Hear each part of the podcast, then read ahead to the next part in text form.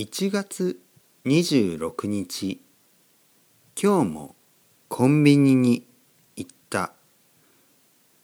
今日もコンビニのお姉さんと話をした。彼女はお姉さんと思っていたけど同じ年だった。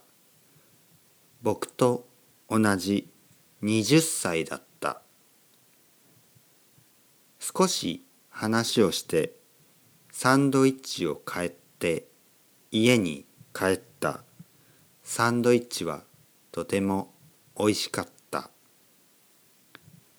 1月27日今日もコンビニに行った。今日もお姉さんはいた。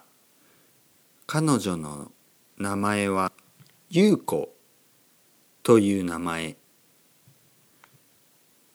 優子さんはいつも優しい。1月28日。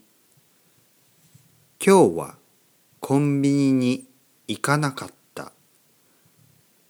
だけど僕は優子さんに電話をした。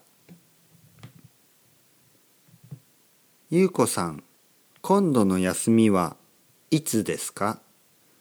と僕は聞いた。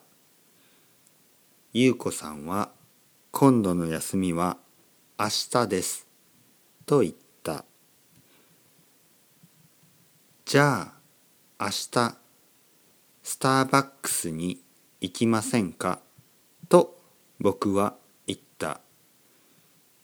優子さんはいいですよと言った明日が楽しみになった。早く明日になればいいと思った。